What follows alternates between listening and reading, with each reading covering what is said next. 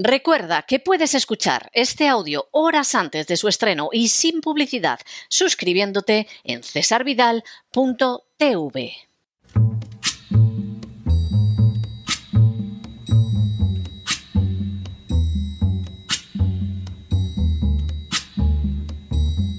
La voz con César Vidal, desde el exilio.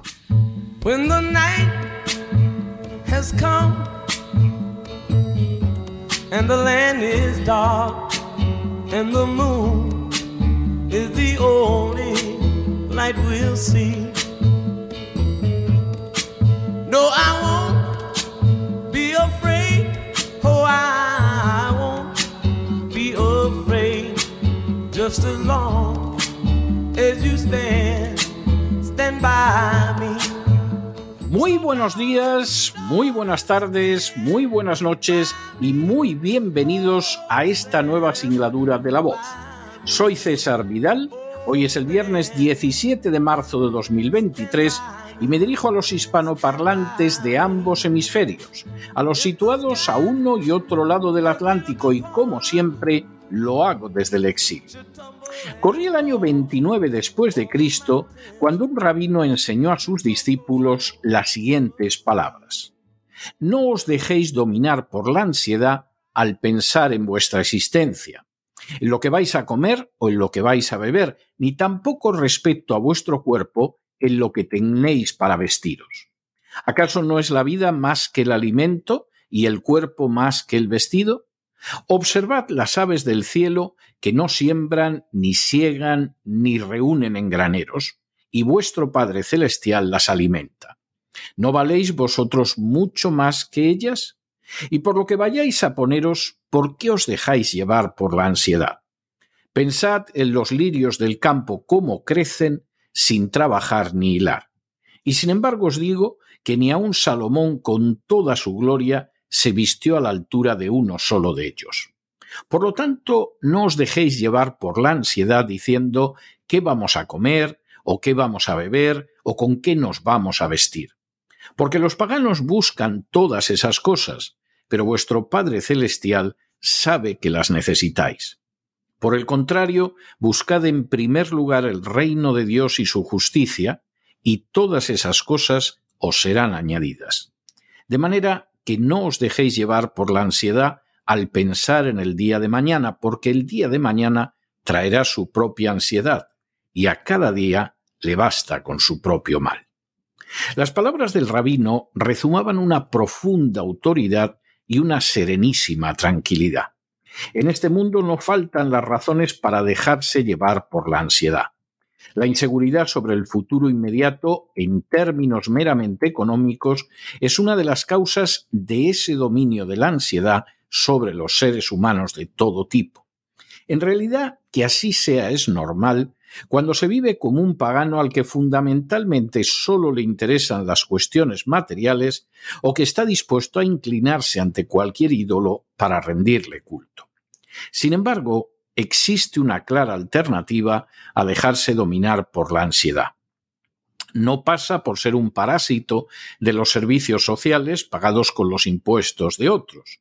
Tampoco pasa por encontrar un lugar mantenido por el presupuesto público alimentado con el despojo de las clases medias. Mucho menos pasa por consumir sustancias como el alcohol o los fármacos que proporcionan una sensación ficticia de tranquilidad y de efímera evasión. Pasa por ordenar las prioridades en la vida y comprender que el ser humano ha sido creado para buscar en primer lugar el reino de Dios y su justicia. Cuando se comprende esa verdad y se vive de acuerdo con ella, todas las piezas encajan y la ansiedad desaparece. Por cierto, el rabino en cuestión se llamaba Jesús de Nazaret. En las últimas horas hemos tenido nuevas noticias sobre el estado de ansiedad que azota a la población española. Sin ánimo de ser exhaustivos, los hechos son los siguientes. Primero, según datos de la Junta Internacional de Fiscalización de Estupefacientes, España es el país del mundo con mayor consumo de benzodiazepinas, un medicamento incluido dentro del grupo de los hipnosedantes que a menudo se receta para dormir mejor por su efecto ansiolítico, hipnótico y de relajación muscular. Segundo, se estima que en el año 2020 se consumieron en España casi 110 dosis diarias por cada mil habitantes. Tercero, a la cifra de consumo de España se acercan solo naciones como Bélgica con 84 dosis diarias o Portugal con 80, aún así bastante alejadas de la realidad española. Cuarto, por el contrario, quedan muy lejos otros países europeos como Alemania con 0,04 dosis diarias. Quinto, Datos más recientes de la encuesta Edades 2022 han puesto de manifiesto que el 9,7% de la población española ha consumido hipnosedantes con o sin receta en el último mes. Sexto, de hecho, el 7,2% de la población reconoce que consume a diario este tipo de psicofármacos. Séptimo, aunque es obvio que a este consumo exagerado contribuyen las condiciones de vida en España, no es menos cierto que se recurre en exceso a los psicofármacos para abordar trastornos de ansiedad o de insomnio. Octavo, el mismo sistema de sanidad pública en España, que no cubre las terapias de carácter psiquiátrico, sino que se limita a despachar psicofármacos, acentúa todavía más la gravedad de esta situación.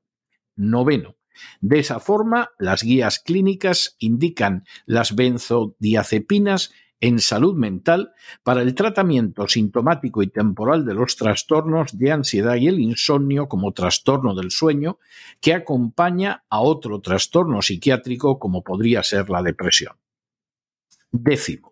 Así, lo que debería limitarse y solo en algunos casos ser un tratamiento puntual y a corto plazo, acaba transformándose en un tratamiento de primera elección que termina por convertirse en adictivo. Un décimo. Por regla general, los pacientes no son informados de las consecuencias de consumir este tipo de psicofármacos, a los que pueden verse sometidos para toda la vida. Y duodécimo, si es cierto que el aumento de beneficios de la Big Pharma por este tipo de consumo resulta auténticamente astronómico.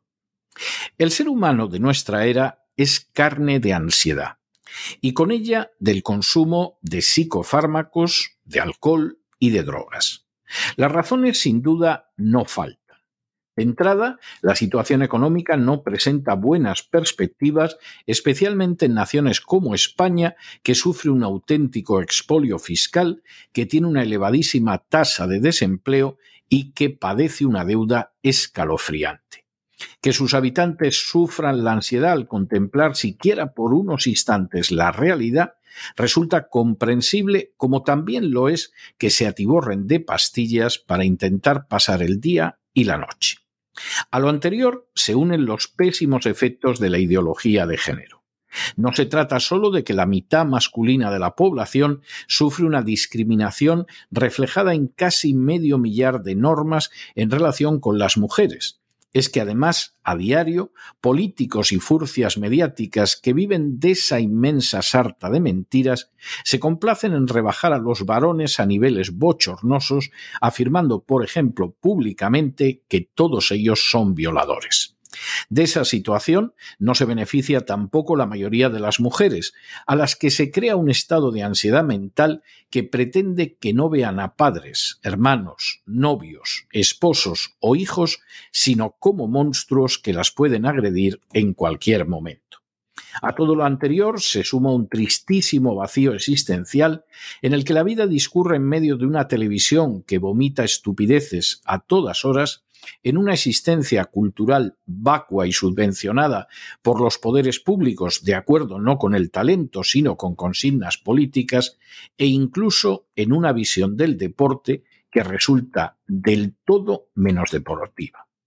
Partiendo de esas circunstancias, no sorprende que ante situaciones graves, aunque no peores ni de lejos que las sufridas por los seres humanos de otras épocas, como han sido los confinamientos, las mentes se hayan desplomado y se haya producido un aumento del consumo de psicofármacos, del alcohol y de las drogas, así como un incremento más que notable de la violencia doméstica, que no de género, y de los suicidios.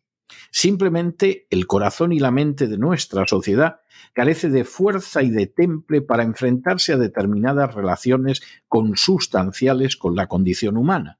Y cuando tiene que hacerlo, el sistema público de salud mental deja de manifiesto que solo sabe recetar psicofármacos y la Big Pharma se ocupa de convertir en dependientes a perpetuidad a aquellos que sufren, nada interesada en curar a unos clientes que se convierten en perpetuos. Un cuadro tan sombrío queda rematado en naciones como España por una ausencia real de conocimiento de las enseñanzas de Jesús y su sustitución por la superstición más ridícula, la idolatría más grosera y el buenismo más necio que pretende equiparar, por ejemplo, la siniestra agenda globalista con las enseñanzas del mismo Evangelio. Y sin embargo, por duro que parezca el panorama, no carece de soluciones. Basta con que cada ser humano abandone las prisas y se pare a observar un mundo en el que también es posible encontrar la armonía que deriva de los cuidados de la providencia. Basta con que reflexione que aunque la legislación vigente protege más los huevos de un buitre leonado que a un ser en el seno de su madre, sin embargo la vida humana es infinitamente más importante que la de un animal. Basta con que se sacuda de la cabeza todos los motivos de enfrentamiento que políticos y furcias mediáticas quieren crear solo para beneficio propio y no para el bien común. Basta con que busque en primer lugar el reino de Dios y su justicia en la certeza de que una vida orientada en esa dirección no será nunca desamparada por Dios. Ciertamente, como supo enseñar Jesús, no existe la menor necesidad de dejarse llevar por la ansiedad.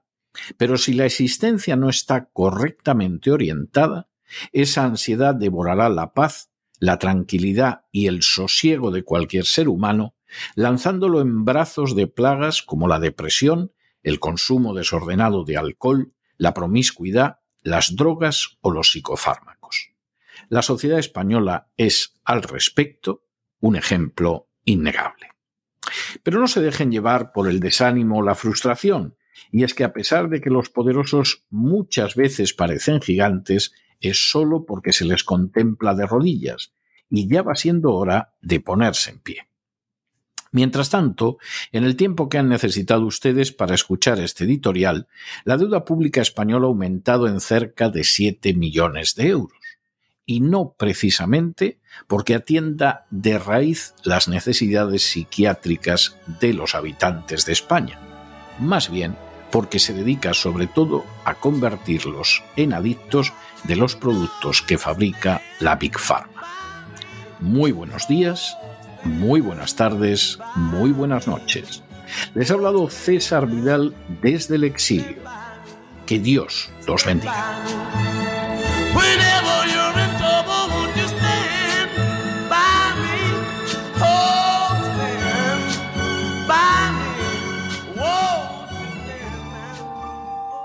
Esta sección está patrocinada por crowdfunding con el siguiente mensaje. Nuestro Señor Jesucristo, el único Dios verdadero, es misericordioso y nuestro Salvador.